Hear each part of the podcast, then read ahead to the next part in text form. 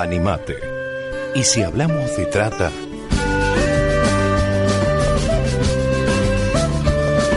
somos la red Causai, una red latinoamericana de vida consagrada, comprometida en la construcción de una sociedad sin trata de personas, promoviendo a través de acciones concretas la libertad, la justicia y la dignidad. A la tristeza te acostumbras, a la rutina te acostumbras, a la pobreza te acostumbras. Buenas tardes a nuestra audiencia. Estamos nuevamente aquí animándonos a hablar de trata en nuestro programa número 15, ya en este día un poco gris, ¿no? Que no se anima a salir del todo la primavera, pero en este mes de octubre, que nos está eh, ya casi, casi el número 10 del año y terminando, pero seguimos animándonos a hablar de trata. Buenas tardes, Lili. Hola, buenas tardes y bueno, acá estamos. La verdad que en Tucumán una tarde gris, pero poniéndole el pecho, ¿no? A esto que es Animate, hablemos de trata. Muy bien, ¿qué tal, Sergio? ¿Qué tal? Eh, buenas tardes. Y sí, un programa más, un espacio más, una oportunidad más, ¿sí? Para seguir ahondando dentro de esto que es la trata de personas y seguir comunicando y seguir informándonos, porque eso es eh, prevención. Exactamente. Marcela, ¿qué tal? Buenas tardes. Buenas tardes, buenas tardes a todos y eh, contenta por un programa más, sí, un, un día más para, para poder compartir, para poder seguir charlando sobre esta cuestión de la trata. Y sí es cierto, un día gris, ideal para hacer unos mates, Ajá. unos ricos mates y escuchar radio. Por supuesto. ¿Qué tal, Adriana? Hola, buenas tardes. Aquí nuevamente queriendo tomar conciencia de lo que significa este tema de la trata de personas, porque es un compromiso de todas y todos para seguir como despertando conciencias. Tal cual. ¿Qué tal, ¿Qué tal, Valle? ¿Cómo estás? ¿Qué tal? ¿Cómo están? Buenas tardes. Eh, y nosotros los tucumanos atravesados también por una fiesta Sí. eh, próxima ya a la ordenación de nuestro arzobispo. Así que bueno, eh, en el medio de este programa, ¿no? De hablar de, de la trata, bueno, también tendríamos que hablar de, de esto que hace a la fiesta Exacto. y que es buen trato para, para todos. Y que, y que no, y que ya el padre Carlos nos ha dicho en esa entrevista, ¿no? Hay que seguir animándonos y nos animó a nosotros Sí, para que sigamos sí, anima- sí. a- hablando de trata. Buenas tardes, Nico. Nico haciendo la operación técnica del programa, como todos los programas, tratando de salir así muy, muy este eh, clarito nuestra transmisión y nuestra grabación, que de hecho ustedes la pueden escuchar después online por eh, Radio Santa Rosa, que está, que es la página del colegio de acá de Santa Rosa. Bueno, esta tarde nos encontramos con un tema que no es menor, pero también que despierta polémica, que es eh, nuestro cuerpo. Y todo esto a raíz de unas declaraciones que escuchamos en, en los medios, porque salió en la televisión, pero lo pasaron Pero está en varias- internet, todo. está en todo, en todas las redes sociales y que tiene que ver con este tema de- del uso de nuestro cuerpo, de la importancia de, de cuidar y bueno, en este caso ese va a ser nuestra perspectiva, ¿no?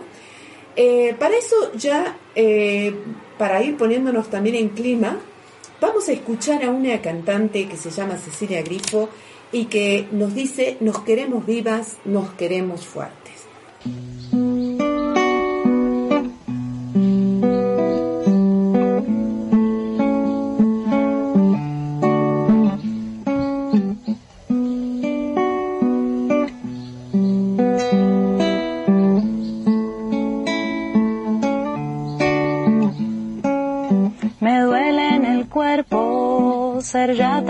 Menos.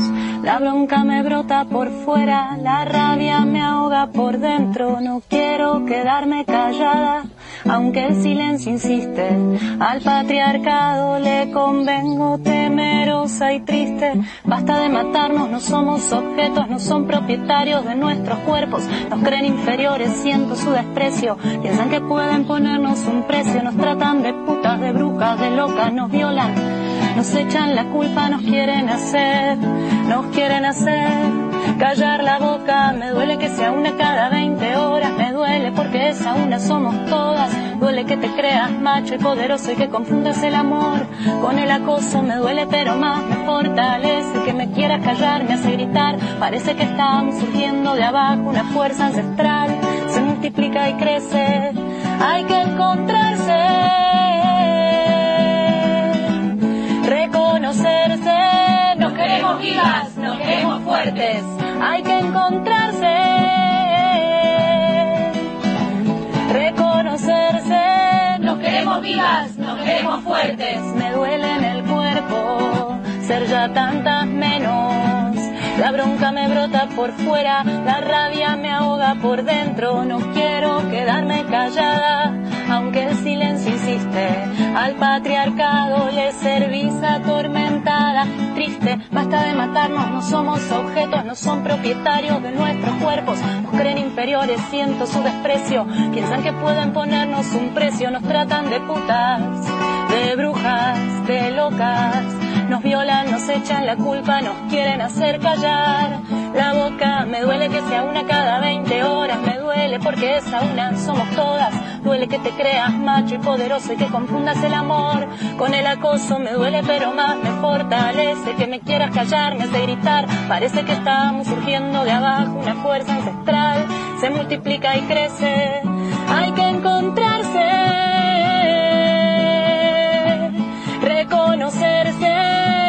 Queremos vivas, nos queremos fuertes. Hay que encontrarse, reconocerse. Nos queremos vivas, nos queremos fuertes.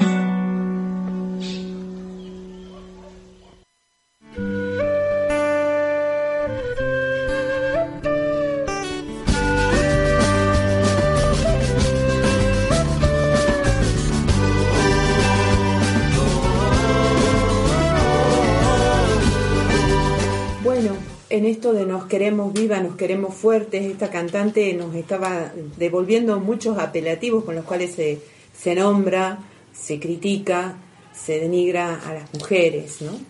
Y por eso es que eh, queríamos comenzar a conversar en el programa eh, sobre este, sobre algunas declaraciones que, bueno, Marce, que tú has estado escuchando y, y bueno, también... Bueno, ayer justamente eh, sorprendida porque en todos los canales de, de- de televisión de aquí, de la provincia, y al parecer también en todos los canales nacionales, eh, se, mm, se difundía un video sobre eh, unas declaraciones de Sofía Gala este, en una entrevista que Susana Jiménez le había, le había realizado, en donde eh, ella hablaba y comparaba el, el- el uso de- de- del cuerpo, en realidad no era el uso del cuerpo, es el Sí. trabajo de la prostitución como con cualquier otro trabajo. Entonces, este, incluso decía que un actor también pone el cuerpo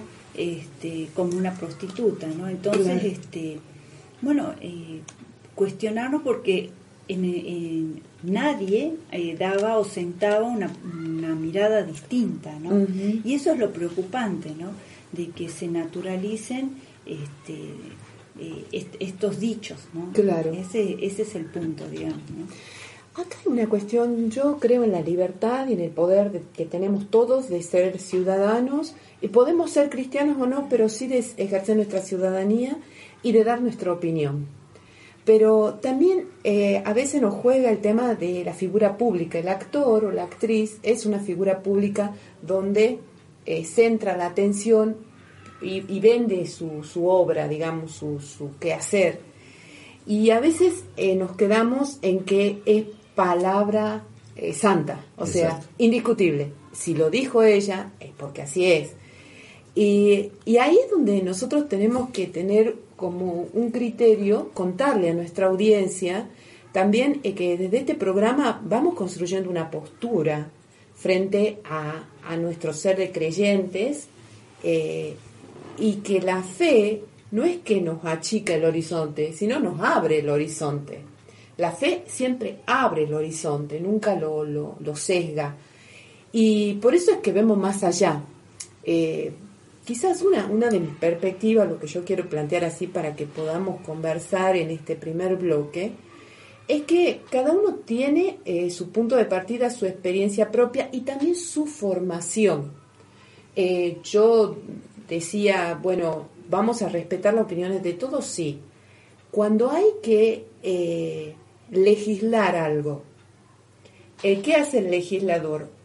Hace una lectura de la situación, de la realidad, por eso decimos nosotros siempre que es muy importante que nosotros elevemos las necesidades de los más pobres a los políticos para que se puedan formular las leyes que los defiendan o políticas públicas que los defiendan, que, que los acompañen, que promocionen y voy a traer una palabra que vamos a desarrollar en el segundo bloque, la dignidad humana.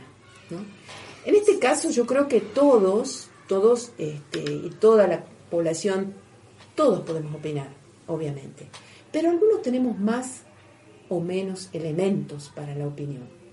Yo a veces pienso que cuando uno va a un médico y te dice, bueno, me duele la pierna, el médico va a decir, mire, en la pierna no tiene nada, pero bueno, vamos a llamar especialista de circulación porque quizás tenga algún problema circulatorio. Entonces ya no es el médico del hueso que te va a ver. Y van viendo los especialistas en cada tema para poder dar en el centro de lo que a vos te está pasando. Qué dolor que te trae, ¿no? Entonces yo creo que a veces en ese sentido tenemos que construir nosotros la conciencia, el, que, el inconsciente colectivo, porque a veces se naturaliza algunas posturas o algunos dichos, como ya la tenemos lamentables históricas, como históricamente frase como algo habrá hecho, que eso lo comentábamos nosotros, ¿no? Y que inclusive eh, en plena época de la dictadura militar teníamos esta frase, yo soy argentino, derecho y argentino, argentino y derecho, una cosa así como diciendo, yo siempre voy a estar del lado de la ley, cuando sabíamos que había una complicidad y desaparecía. Los argentinos somos derechos y humanos. Esa es la frase, gracias Sergio, sí. Entonces, por eso vuelvo, todos podemos opinar, pero hay gente, personas de la comunidad que eh, va a estudiar más la, temática y cuando uno hace una declaración, tiene que tener en cuenta, más si es pública, otra cosa es, nos sentamos a tomar un café y te comento cuál es mi opinión y te voy a contar por quién voy a votar o por quién no.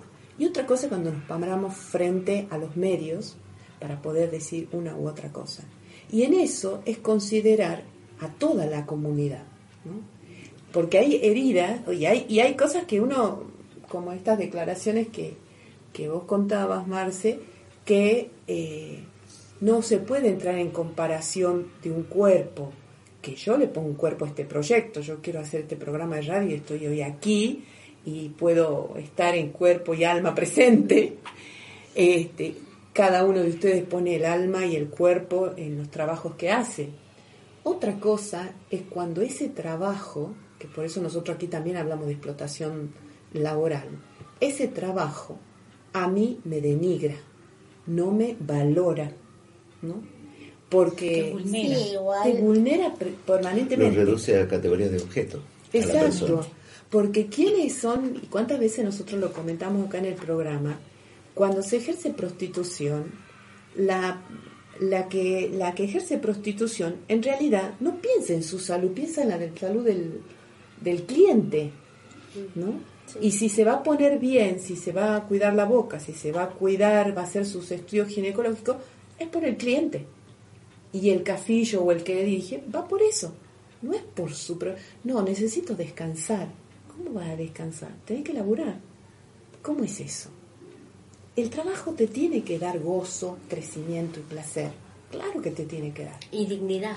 Dignidad, exactamente. También. Igual no creo que esta, esta chica en el programa haya querido hablar de las prostitutas. O sea, como que ella utilizó un elemento para hablar de algo o de una vivencia personal, o sea, yo analizo desde dónde está hablando. Puedo hablar desde una experiencia personal, Siempre, sí. desde mi vida personal y estar dando un grito y, defendiendo, o sea, eh, exponiendo mi propio cuerpo, o a hablar, como ella dice, de las prostitutas o de las putas, como las menciona acá. Entonces, eh, que de hecho, si ella quería hablar, como algunos opinan, de su programa, de su, película, de su película, y quería ensalzar, o sea, no estaba ensalzando ni su programa, tampoco acá ella queda expuesta totalmente. Y con un comentario que ni siquiera es eh, de conocimiento. De si ella eh, conociera la vida de estas personas, si se metiera en el cuerpo de estas personas, otra sería la historia. Sería otro, ¿no? Su comentario. Y sin duda que ella, o sea, con su cuerpo, de alguna manera vivió estas experiencias, ¿no? Vivió este maltrato, este uso, esta porque también los artistas en nuestra sociedad, o sea, sienten como ese manoseo de su cuerpo, eh, de un programa a otro, de un medio a otro, de, un canal a otro, ¿no? Que si, que, sí. que si me conveniste te, contrato, que es un contrato por un año, por tres años, por lo que sea, que también si vamos a la figura de la prostitución, las chicas solamente hacen un contrato no es un trabajo, ¿no? sino que están haciendo un canje, un cambio. ¿no? Y si bien por ahí... Eh, por eso lo de nuestro lema, ¿no? nosotros las adoratrices conocemos todos los, eh, los campos, digamos, de la, de la prostitución, desde la prostitución de lujo mm. hasta la prostitución callejera. O sea, uno puede hablar eh, por un lado con autoridad moral y con conocimiento. Esta persona me parece que no habla ni con ninguna autoridad moral y con un desconocimiento de la realidad de la prostitución eh, que no de nada, ¿no? Quizás sería bueno hacer una distinción, este, eh, digamos, este, de, de, concepto, ¿no? Cuando uno habla de moral, ¿qué está diciendo? Y cuando uno habla de ética, ¿qué está diciendo? Eh, a veces eh, también uno dice, este, coloca la palabra moral desde un ámbito de la, de la ley, ¿no? Yo acá la, coloco desde los valores. Claro, pero lo que yo quiero ir a la definición de moral es justamente una costumbre que hace digna a la persona, que por ahí iría lo, lo moral. Lo ético tiene que ver con consensos que tiene la sociedad para poder vivir en organización básica, una ética de vida.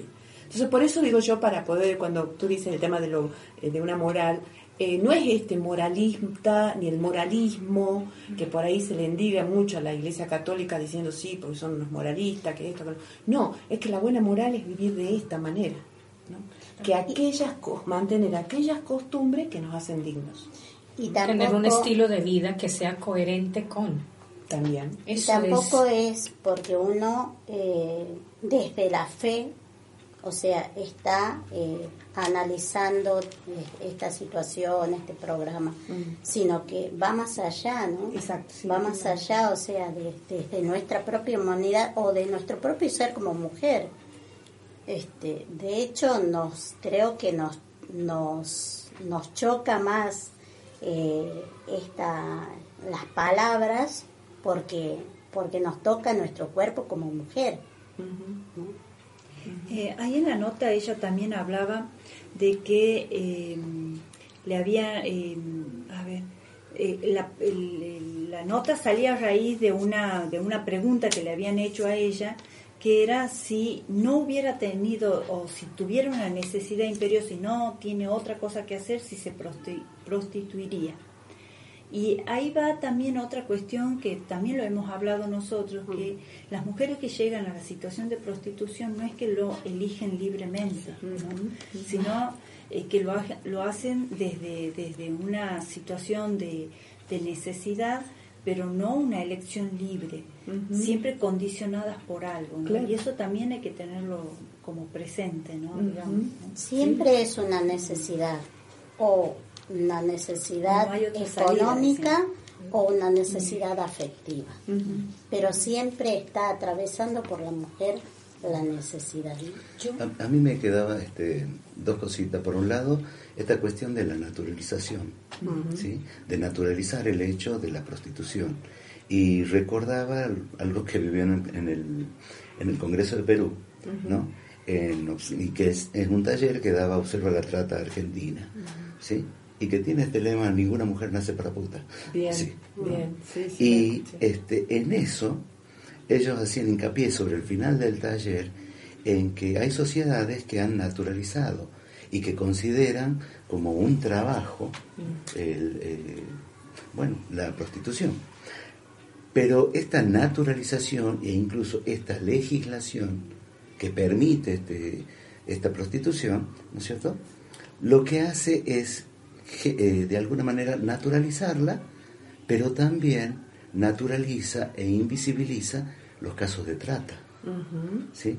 Porque eh, al ser legal el, el, ejercicio de la prostitución, ¿cómo se comprueba, ¿no es cierto?, de que esta persona víctima de trata lo hace este, obligada.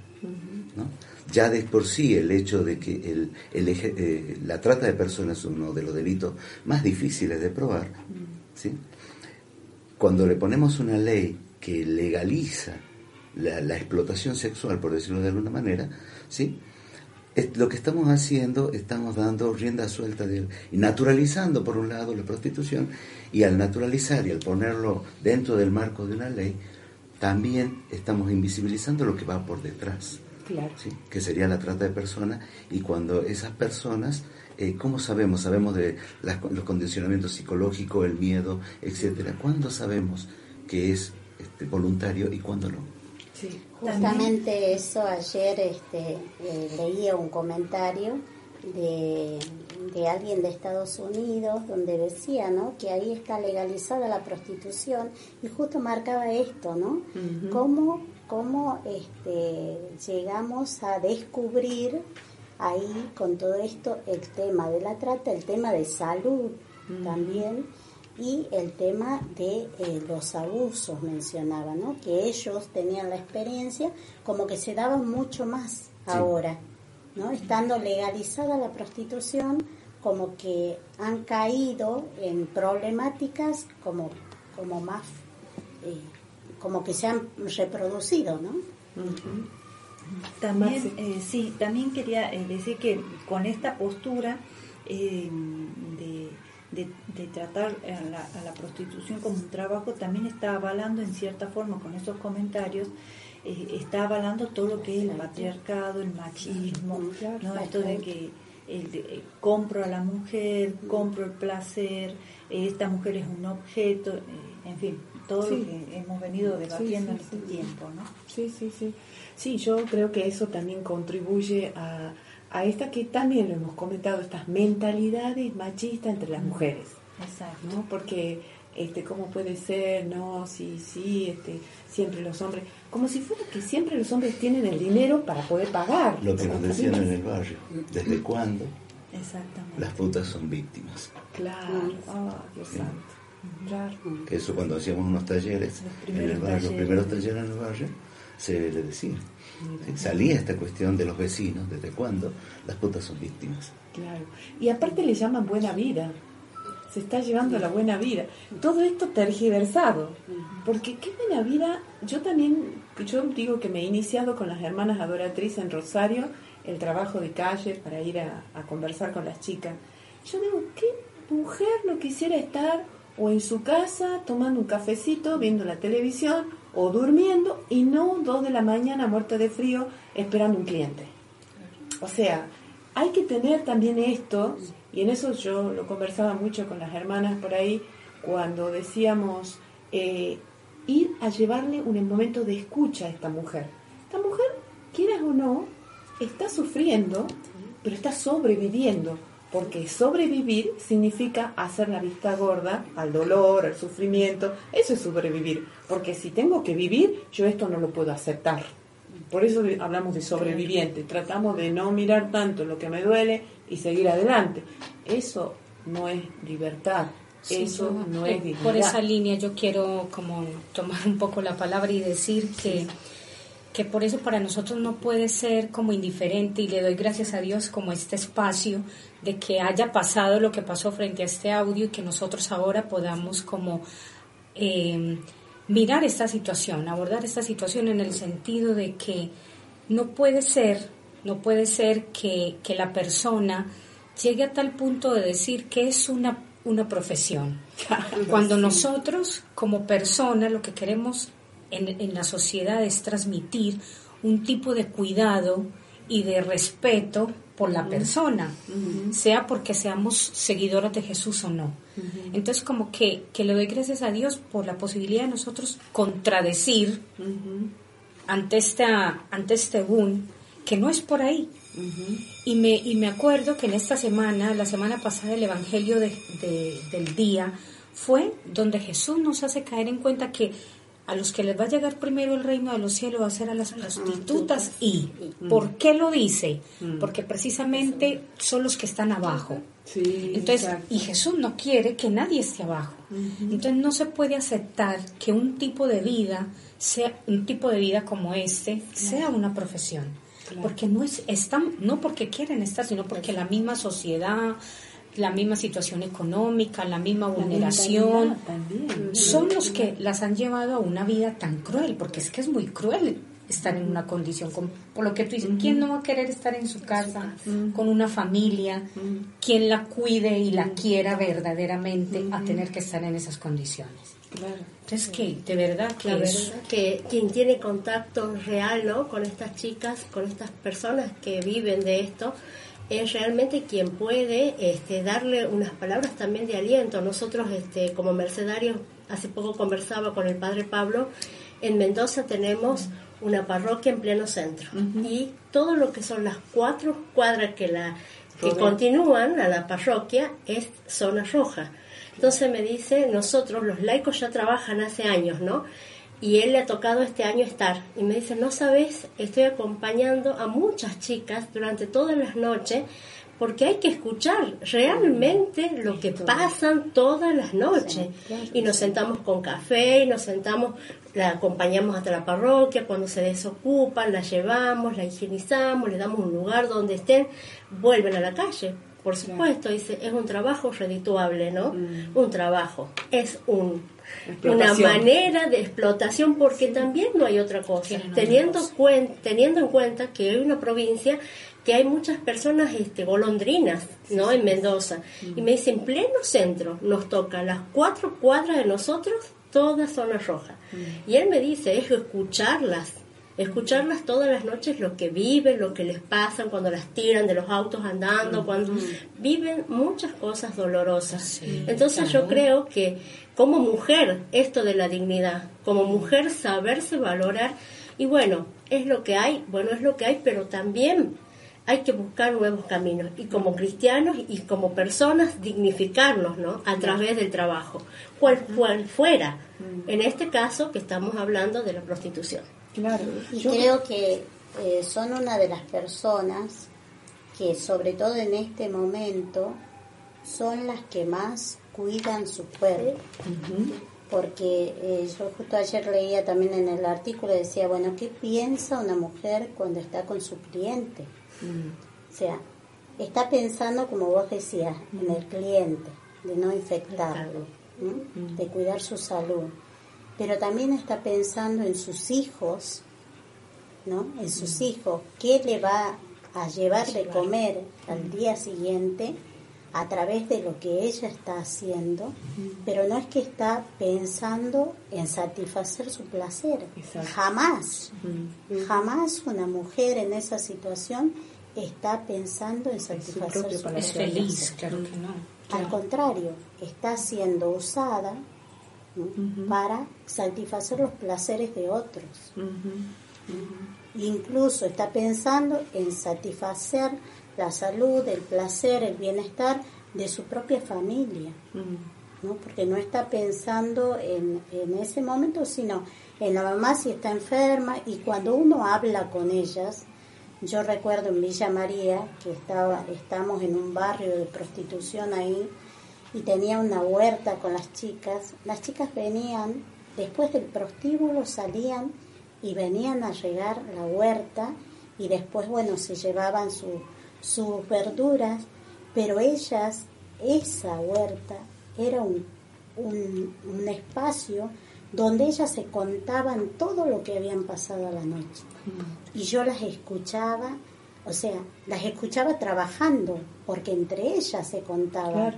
¿No? lo que habían pasado y realmente que bueno no, no da para comentar todo esto pero sí eh, hablaban de, de, esta esclavitud donde ellas se sienten eh, como estafadas y, todo lo que decía Liliana, ¿no?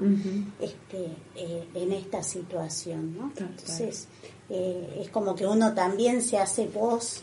Yo hoy, esta mañana, cuando me llovían los mensajes, decía, eh, me atravesaba, sí, como, como vos, ¿no? Todo lo que habíamos hablado en los programas, en los diferentes programas, este, y, todo este machismo también, y, y, también eh, me daba un poco de pena también eh, esta chiquilla, porque decía, también fue objeto, ¿no? de, de, de, desplazar un tema así, este, casi sin pensar. ¿No? Sin pensar. Yo creo que ella no lo siente así. Eso estará en su conciencia. bueno, no, en realidad nuestro foco queríamos poner sobre todo en esto que genera opinión pública y la naturalización de algunas declaraciones que se llame hoy Sofía Gala, se puede llamar Pepita, se puede llamar Juan de los Palotes, pero el tema es cuando hacemos una declaración pública y generamos opinión y generamos a la vez de la opinión frases condenatorias, o sea, frases hechas que determinamos y juzgamos a las personas. Mm. Yo les quiero invitar entonces ahora a encontrarnos de nuevo con la música. Yo la descubrí hoy, este grupo no lo conocía, de estas cumbias feminazi, no lo mm. sabía. Pero eh, vamos a escuchar a René Goat, es una joven que canta y que eh, tiene también, al modo como escuchamos a Cecilia Grifo, con algunas acusaciones con respecto a, las mujeres y a las críticas que la sociedad hace de estas mujeres.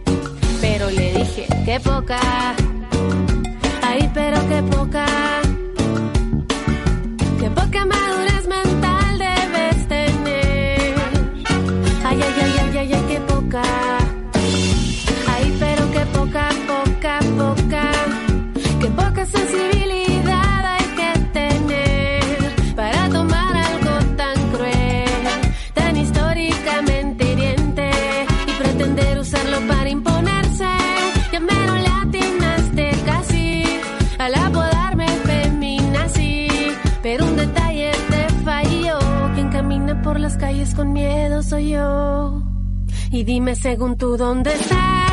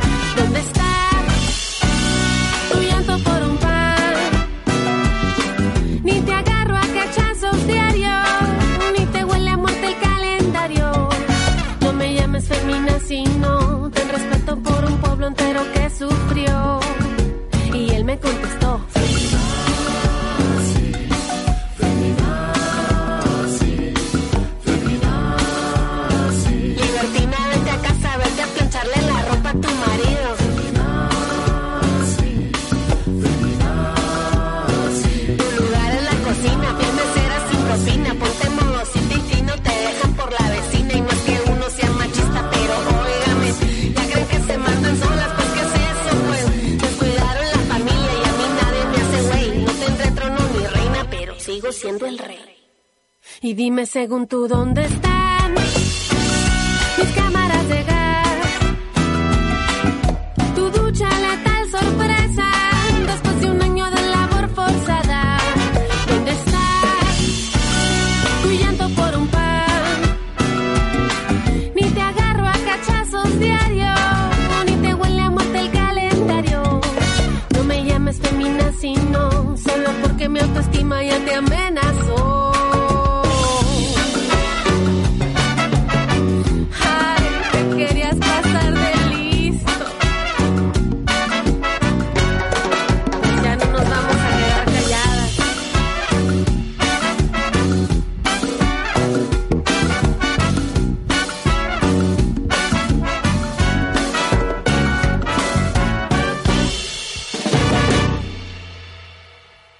cuando desaparece una persona? Hacer la denuncia.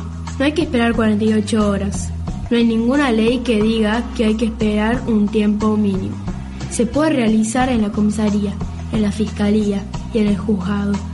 También llamando al 145, línea gratuita 24 horas.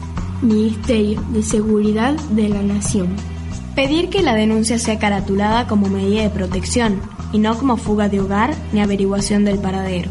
Pedir que carguen la denuncia al Sistema Federal de Comunicaciones Federales, a fin de que se activen las alertas en fronteras. Insistir en esto. Y llamar al 0800 para corroborar que lo hayan cargado. Pedir copia de denuncia, identificación de quien la toma y pedir número y tipo de organismo que va a intervenir. Información que hay que aportar. Descripción física de la persona desaparecida. Aspecto, edad, la ropa que vestía, la fecha y lugar en que se la vio por última vez. Llevar fotos más recientes que se tengan de la persona que se busca.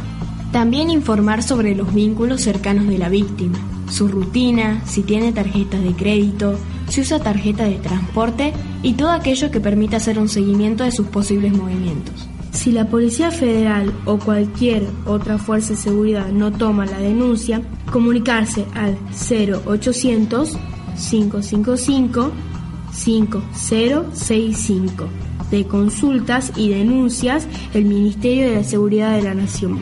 Juan Carr, fundador de la Red Solidaria, recomienda que se activen otros dos canales informales. Armar una red dentro del ámbito de la persona desaparecida. Puede ser el club, el grupo de Boy Scouts, la fábrica donde trabaja o la parroquia. Cualquiera de los ambientes más frecuentados por la persona a la que buscamos. Y usar las redes sociales, Twitter, Facebook, Instagram. Cualquiera de estas redes pueden ayudar a encontrar a nuestro ser querido. Estas recomendaciones son las que te hace la red Causai por si llegas a sufrir la desaparición de un ser querido o alguien que tú conoces.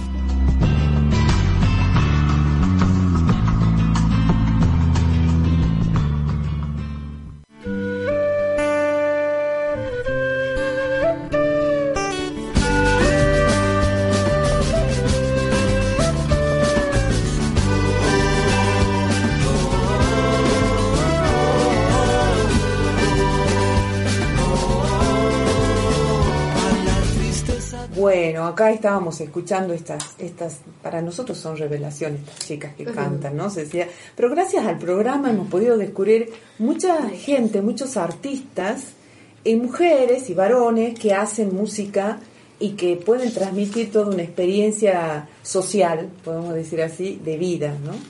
Así que este, lo que queremos compartir en este segundo bloque del programa eh, es un audio sobre uno de, de siete audios, quizá creo que son más todavía, pero por lo menos este es el número siete, de una formación que se hace con respecto al tema de la dignidad de los derechos. Y este hace referencia al derecho a la dignidad de las personas.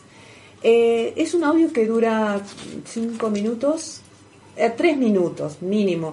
Entonces yo les invito a que lo escuchemos y después vamos a comentar eh, a raíz de algunos tips que dice este audio, este, esta presentación.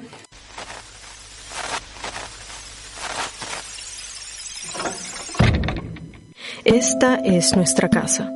Aquí estamos todas y todos viviendo en un planeta que gira. Nadie nos preguntó si queríamos estar aquí, pero aquí estamos, vivos, y por eso merecemos vivir con dignidad. Pero, ¿qué es dignidad? Contar con una familia biológica o escogida que nos ame y nos cuide. Tener la paz de una vida sin violencia social o ambiental y disfrutar de una casa segura que nos proteja y nos cobije. Gozar de la capacidad económica para acceder a una alimentación saludable y nutritiva. Tener derecho a una educación de calidad que no nos menosprecie, que valore nuestras diferencias y fortalezca nuestros talentos, para así conseguir un trabajo digno con una paga justa. Mas, sin embargo, cuando nuestras circunstancias, origen social, raza, nacionalidad, género, orientación sexual, apariencia u otras condiciona nuestro acceso a estos derechos, se nos está negando una vida digna. Esta lucha empieza en ti y en mí, reconociendo nuestro valor. Hay que exigir a los demás respeto por nuestra vida y nuestra dignidad. Nos toca a nosotros y nosotras luchar por nuestros derechos. Necesitamos acceso a la información y el conocimiento que nos garantiza justicia y equidad. No es fácil hacer valer nuestros derechos. Por eso debemos buscar alianzas, pues juntos seremos más fuertes.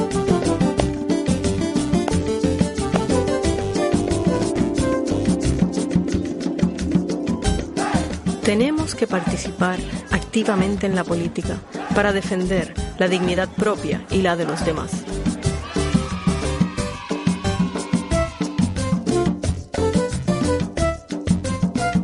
Después de todo, no estamos solos.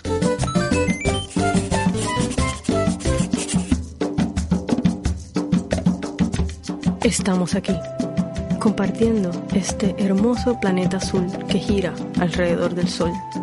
Merecemos vivir con dignidad este viaje.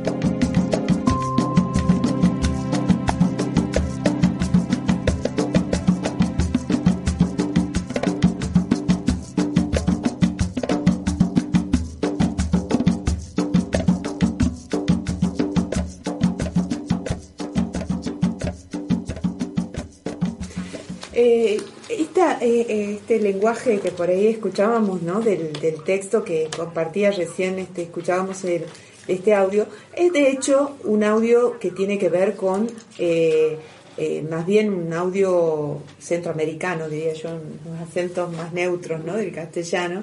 Pero en esto me parecía muy importante cómo eh, esta sensibilidad en relación a, al cuidado de nuestra integridad, de nuestra corporalidad, de nuestro, de nuestro presente y cómo desde un presente construimos o nos proyectamos a un futuro.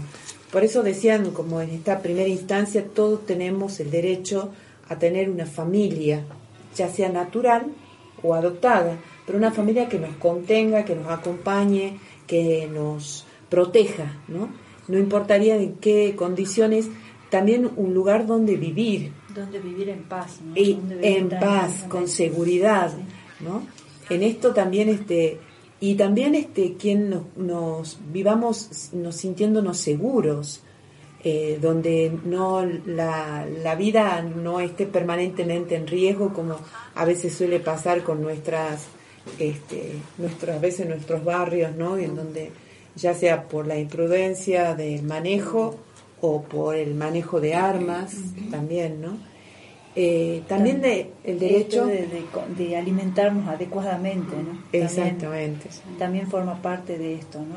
De, eh, eh, por ahí yo que trabajo en escuelas, este, ver de que los chicos consumen de todo y cualquier cosa y que los padres a veces para satisfacerlos a los chicos, para que los chicos queden tranquilos de darles cualquier alimento, ¿no? Sí, Eso también mm, es todo un tema. Sí, sí, sí, sí, sí.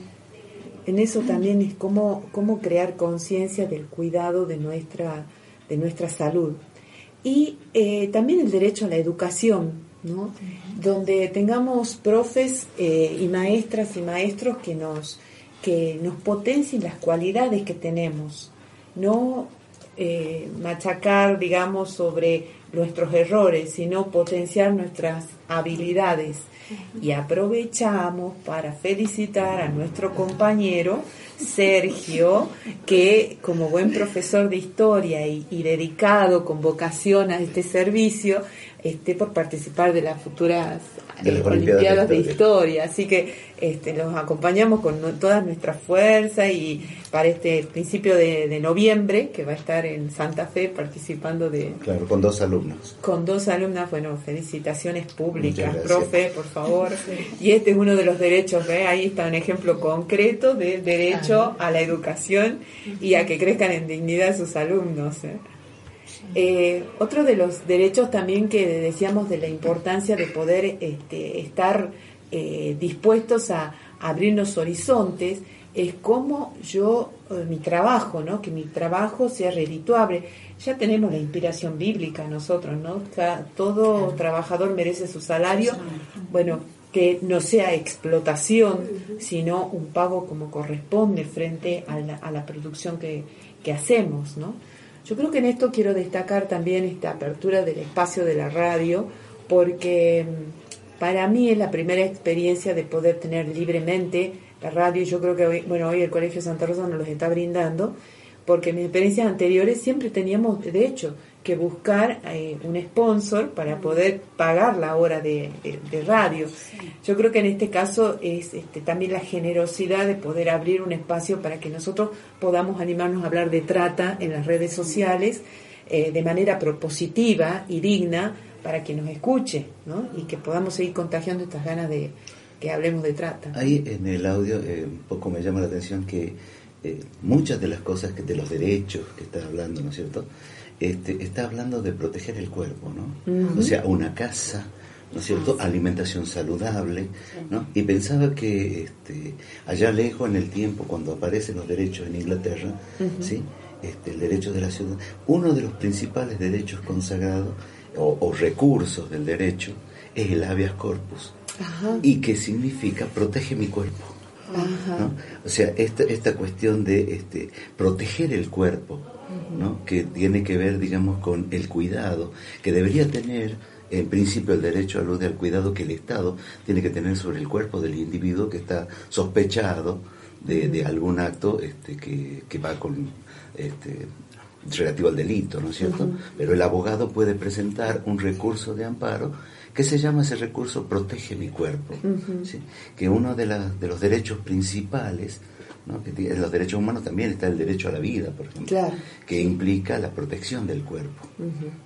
Yo creo que esto, digamos, de alguna manera nos está marcando el camino que el derecho, el derecho positivo, ha ido generándose. No, No soy un especialista en derecho, pero este, me tocó enseñar ética por ahí. Claro. ¿sí? Que este derecho positivo va marcando a la par del derecho natural. ¿Sí? Que es este, la protección de la persona, pero sobre todo habla de la protección del cuerpo. ¿no? del cuerpo de la persona. Y contrastarlo con esto que estábamos hablando en el primer bloque, ¿no? Que es eh, lo contrario, Claro. ¿no? Sí, sí, a proteger el cuerpo.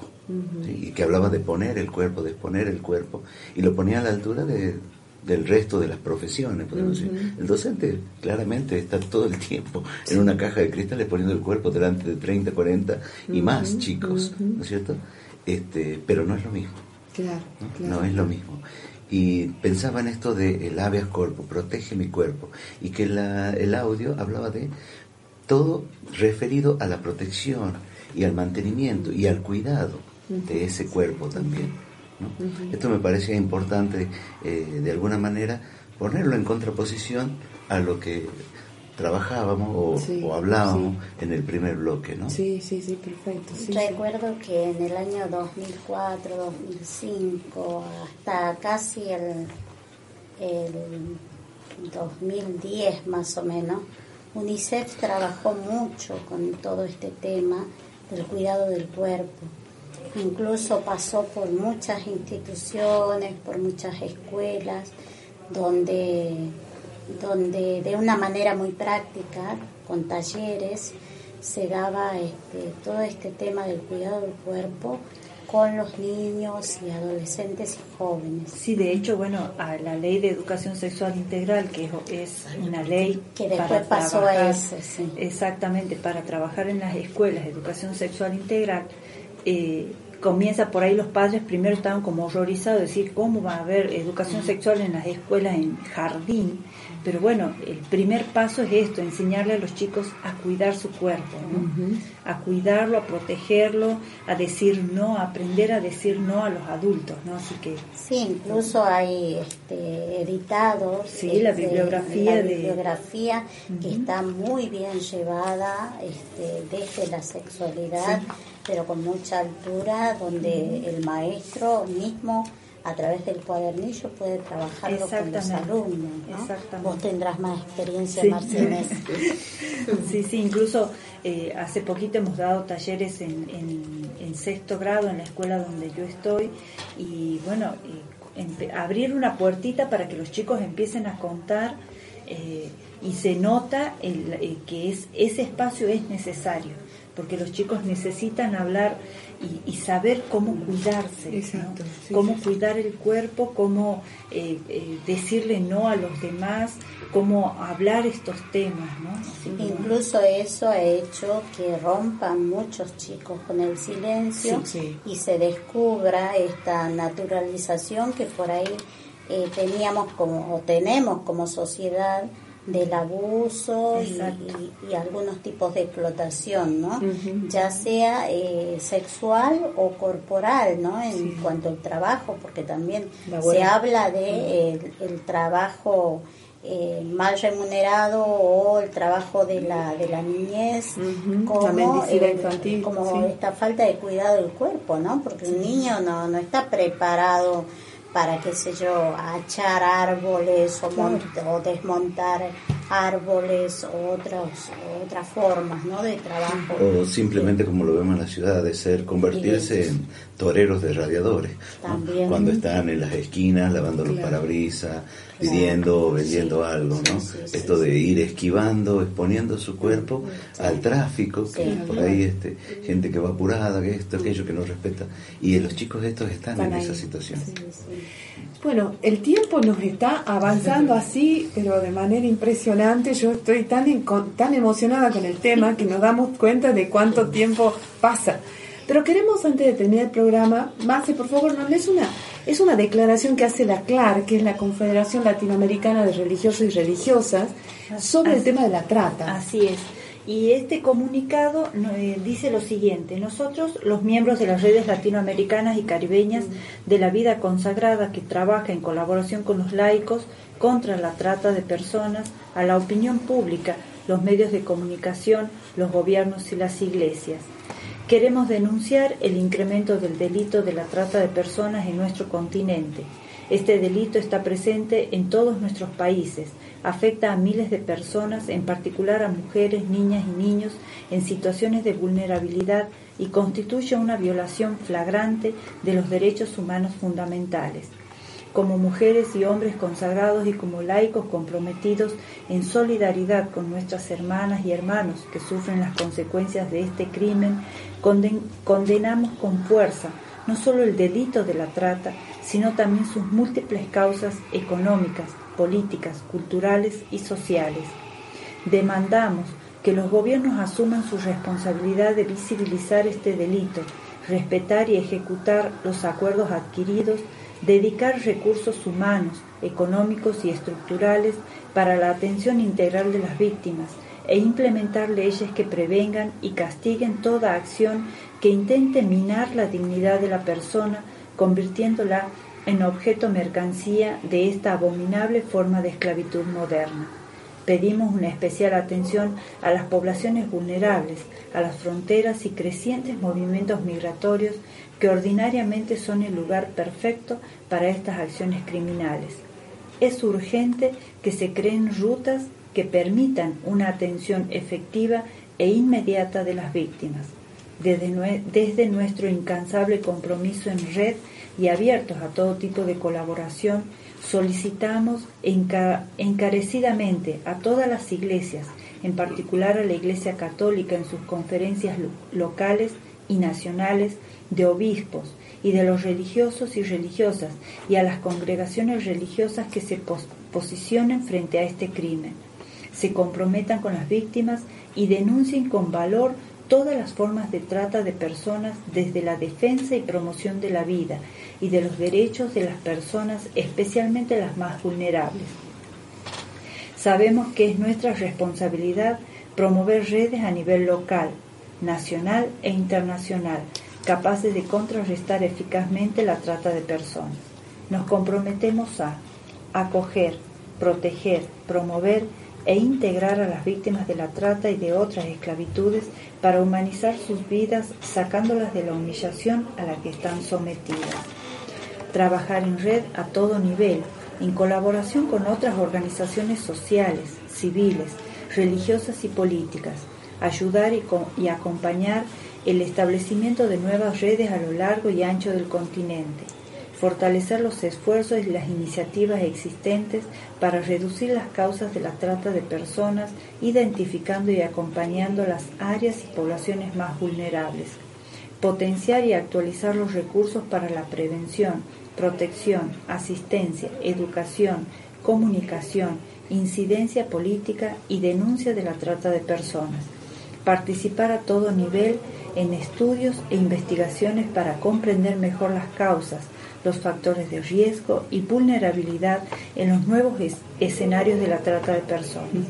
Somos conscientes que solo a través de la concientización, visibilización, colaboración y la solidaridad seremos capaces de contrarrestar las causas estructurales que generan la trata. Sentimos vivamente que desde los gritos y silencios de las víctimas y sobrevivientes de la trata de personas, la esclavitud del siglo, Dios continúa llamándonos y nos invita a salir a prisa, sin demora, al encuentro de la vida amenazada en estas hermanas y hermanos que el sistema esclaviza. Bogotá, septiembre de 2017. Exactamente, esto ha sido a raíz de agosto, en agosto que se dio el seminario y yo quería agregar que quienes son las conferencias, la CLAR, que es la conferencia eh, Confederación Caribeña y Latinoamericana de Religiosos y Religiosas, también se suman las redes continentales contra la trata de personas, miembros de la red mundial Talita Kun, Ramá en Centroamérica, Tamar en Colombia, Red Causa de Perú, Paraguay, Uruguay y Argentina, se ha sumado Paraguay ahora, Un Grito por la Vida de Brasil y Rajamín, la red de México. Así, que con esta declaración ya vamos al último tema del programa y queremos eh, rectificar, rectificar nuevamente este, este compromiso nuestro, justamente con estas últimas palabras que Marcela nos leía, ¿no? participar a todo nivel en estudios e investigaciones para comprender mejor las causas y trabajar en red a todo nivel. Por eso nuestra inquietud es seguir en, colaboración con otras organizaciones aquí en Tucumán, no solo en Tucumán, sino también a nivel NOA, que bueno, estamos haciendo nuestro camino para ello.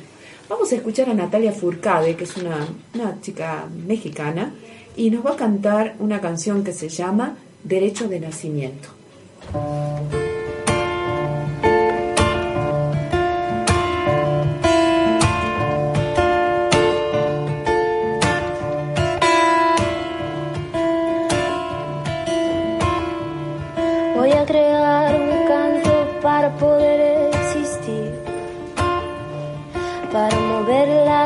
a los hombres y sobrevivir. Para curar mi corazón a la mente, dejarla fluir. Para el espíritu elevar y dejarlo llegar al fin.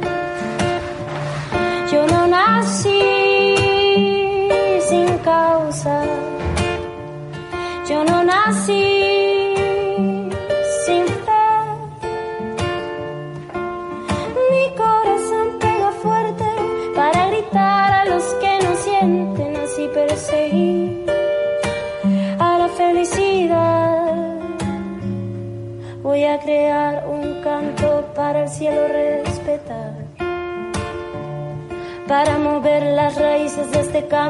hacerlo brotar, para mover las aguas y el veneno verde que hay por ahí, para el espíritu elevar y dejarlo vivir en paz. Yo no nací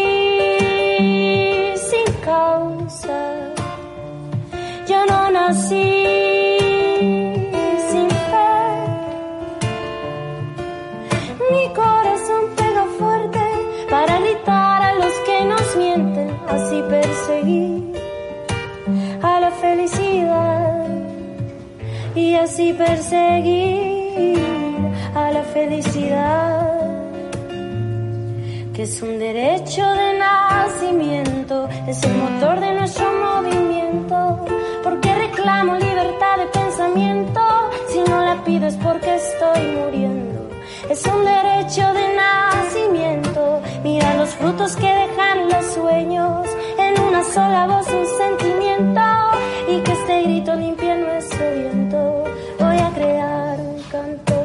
poder exigir que no le quiten a los hombres lo que tanto les costó construir.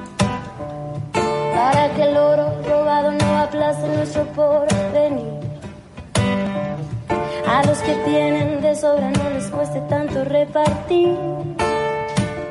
Bien. Esta cantante nos estaba diciendo esto, el derecho de nacimiento, un derecho de nacimiento digno, que vamos a sumar nosotros con nuestro programa. Bueno, gracias por escucharnos, por acompañarnos en esta, en esta conversación, en esta mesa de conversación, esta mesa redonda de conversaciones, que nos ha llevado a cuestionarnos sobre esta importancia del cuerpo y de la dignidad que tenemos eh, y del modo de relacionarnos que tenemos con nuestro cuerpo. Y yo me despido hasta el próximo martes. Eh, no se olvide de replicar este programa que lo vamos a subir este, en el Face de la red Causa No a la Trata NOA, que figura así en Facebook. Y eh, entrar en la página del Colegio Santa Rosa, que es colsantarosa.edu.ar, y en la columna de la derecha va a encontrar ahí nuestro programa.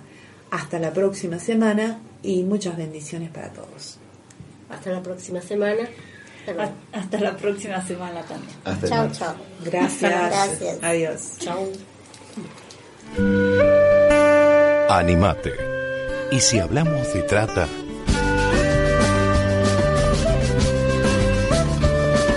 somos la red Causai, una red latinoamericana de vida consagrada, comprometida en la construcción de una sociedad sin trata de personas, promoviendo a través de acciones concretas la libertad, la justicia y la dignidad. A la tristeza te acostumbras, a la rutina te acostumbras, a la pobreza te acostumbras, a la derrota también te acostumbras.